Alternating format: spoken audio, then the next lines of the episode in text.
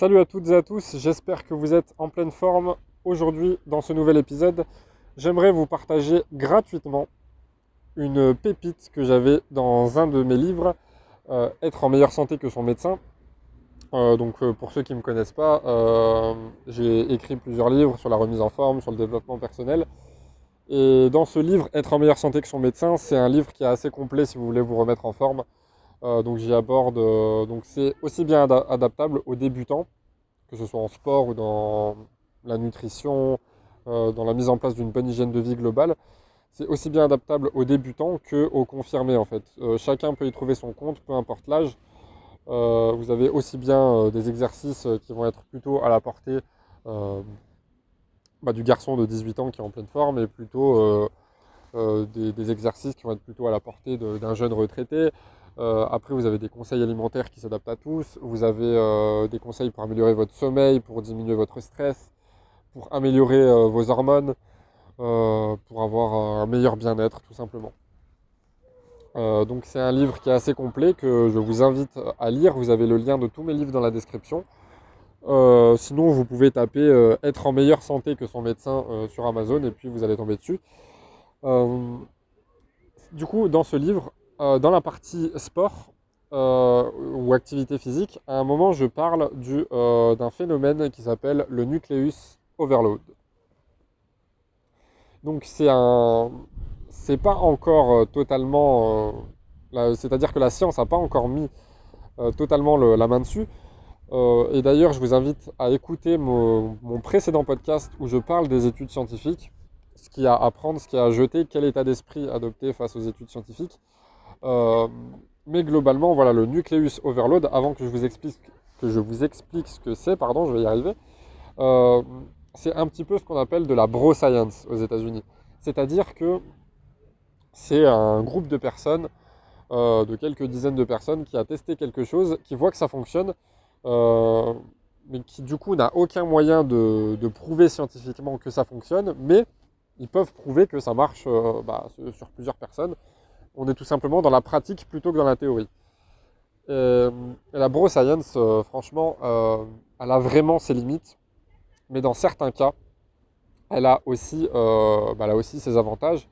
Et à un moment donné, bah, il faut appeler un chat un chat. Si on voit que ça fonctionne, bah, ça fonctionne. Quoi. Et, pourquoi vous voulez une étude scientifique Vraiment, je vous invite à aller écouter mon dernier podcast où je parle des études scientifiques et vous allez comprendre ce que je dis. Du coup, le nucleus overload, qu'est-ce que c'est euh, en français, on pourrait traduire ça par euh, la surcharge euh, des nucléotides. Les nucléotides, c'est quoi C'est des cellules qui sont dans les muscles et bah, qui vont participer à la reconstruction musculaire, au développement musculaire. Et c'est un petit peu, ils vont un petit peu jouer un rôle dans l'anabolisme et le catabolisme musculaire.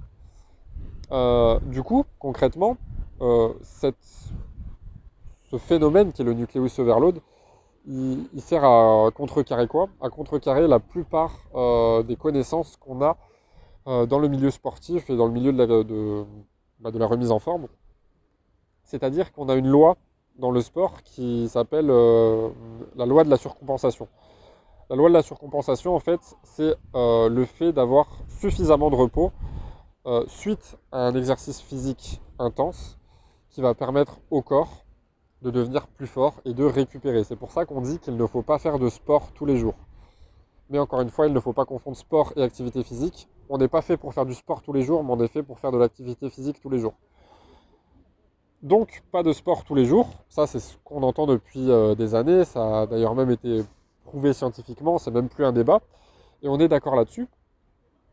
Par contre, le nucleus overload, ça va être quelque chose de ponctuel euh, qui va démontrer que en fait, euh, bah, de temps en temps, solliciter un ou plusieurs groupes musculaires tous les jours, tous les jours, tous les jours, pendant une période donnée, ça va être extrêmement bénéfique, à la fois pour la santé et pour les performances.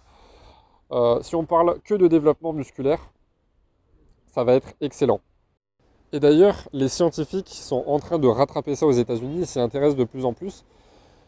Et même si euh, rien encore n'a été publié, euh, les premières conclusions sont assez intéressantes et on, voit en fait que bah, ce serait potentiellement possible que euh, solliciter un même groupe musculaire bah, tous les jours pendant une période donnée, ça pourrait être bénéfique à la fois pour les performances et pour le, pour le développement musculaire, tout simplement.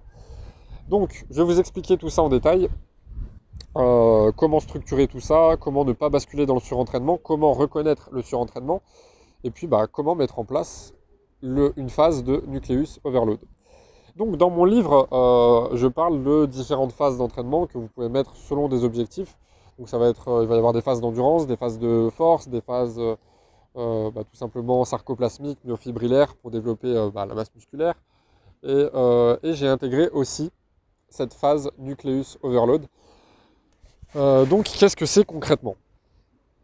Ça va être le fait de solliciter un ou plusieurs muscles musculaires, comme je disais, tous les jours. Et ça, c'est particulièrement intéressant, par exemple, si vous avez euh, un déséquilibre de force, si vous avez une dysmorphie musculaire, c'est-à-dire un... Je sais pas, par exemple, vous avez un, bras qui est beaucoup plus développé que l'autre, comme chez les tennisman par exemple, ou euh, si vous avez beaucoup de retard ou que vous avez un point faible, par exemple le, point faible le plus courant ça va être les mollets chez la plupart des personnes au niveau génétique, euh, voilà, c'est pour ce genre de choses, c'est intéressant à plein de niveaux le nucleus overload. Donc comment ça s'organise? Comme je l'ai dit, vous travaillez un ou plusieurs groupes musculaires euh, tous les jours, tous les jours, tous les jours, pendant 4 à 6 semaines. 4 semaines, voilà, c'est à peu près le, le minimum, on va dire, pour qu'il y ait des résultats. Et 6 semaines, c'est vraiment le cap à ne pas franchir pour ne pas basculer dans le surentraînement. Euh, parce que après vous allez vous exposer euh, bah, à une grosse fatigue nerveuse, euh, une grosse fatigue neuromusculaire, potentiellement des problèmes articulaires, et puis bah, voilà, si vous faites, je sais pas, des pompes, des tractions tous les jours, au bout d'un moment vous allez vous abîmer la coiffe des rotateurs, les coudes, etc. etc. et donc le but là, pendant ces 4 à 6 semaines, si vous pouvez très bien travailler qu'un seul muscle ou deux, ou l'ensemble du corps si vous le voulez, un full body par exemple, euh, mais là, le but, ça ne va pas être de faire un entraînement classique. Déjà parce que si vous savez vous entraîner, c'est absolument impossible de s'entraîner tous les jours. Si vous y arrivez, c'est que l'intensité n'y est pas, dans l'entraînement, tout simplement. Et quand bien même vous y arriveriez, euh, bah, ce serait tout simplement très mauvais pour votre corps, très mauvais pour vos hormones, pour la testostérone, l'hormone de croissance, euh, pour vos articulations, ça ferait des troubles musculo-squelettiques. Et puis bah, vos performances diminueraient aussi. C'est aussi comme ça qu'on comment, comment qu'on détecte un surentraînement. Pardon. Euh, si vous voyez que vous vous entraînez, vous vous entraînez et qu'au fur et à mesure du temps, vous perdez en force, que vos performances sont moins bonnes, euh, que vous perdez en endurance, euh, bah, cherchez pas plus loin, vous êtes en surentraînement. Ou alors il y a quelque chose qui ne va pas dans votre hygiène de vie, ou les deux, tout simplement. Et donc dans le nucleus overload, on va pas du tout être là-dedans. Le but, ça va pas être de faire un entraînement classique. Le but, ça va être non pas de, faire une destruction musculaire, comme on le fait dans un entraînement classique, pour qu'il y ait ensuite la phase d'anabolisme qui va permettre bah, de, faire grossir le muscle, d'engendrer une hypertrophie. Là, le but, ça va être juste de stimuler le muscle. Stimuler. Ce qui n'est pas du tout la même chose.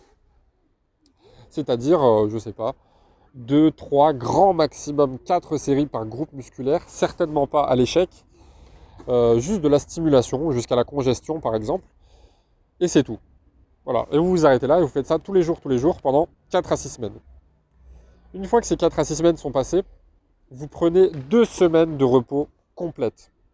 C'est ce que moi, c'est ce que je fais en fin d'année euh, habituellement. Vous pouvez le faire aussi, c'est ce qu'on peut euh, assimiler ou associer à la trêve hivernale chez les sportifs de haut niveau par exemple. Voilà, c'est bien à faire de temps en temps euh, pour qu'il y ait un repos nerveux, un repos musculaire, c'est hyper important pour la récupération. Et surtout après cette phase de nucleus overload.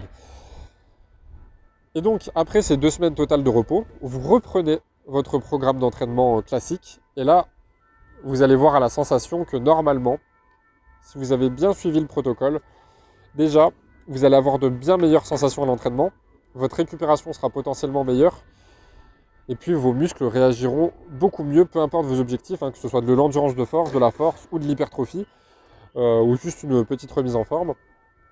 Vos muscles réagiront beaucoup mieux, vous aurez de bien meilleures sensations. Euh, et ça, comment ça s'observe? Bah, Ça s'observe euh, bah, parfois dans la vie de tous les jours. Vous prenez par exemple, dans certains pays africains, quand il y a énormément de, de populations qui n'ont pas accès euh, à l'eau potable directe et qui doivent aller chercher de l'eau dans des puits d'eau, on observe que c'est pas rare que des personnes qui doivent prendre des seaux d'eau tous les jours, tous les jours, bah forcément vous comprenez bien qu'elles sollicitent leur trapèze tous les jours. Et c'est cette nuance qui est importante. C'est le fait de solliciter, c'est-à-dire qu'elles ne détruisent pas leur trapèze dans un entraînement classique, où elles vont faire des shrugs, etc. Elles stimulent juste leurs muscles en portant des seaux d'eau. Et bah souvent on observe qu'elles ont des trapèzes énormes. Ou vous prenez les électriciens par exemple, qui, utilisent souvent des tournevis et que, ou qui, bah, sont assez bricoleurs ou, ce genre de choses. Un des muscles principaux qui va être sollicité, ça va être l'avant-bras.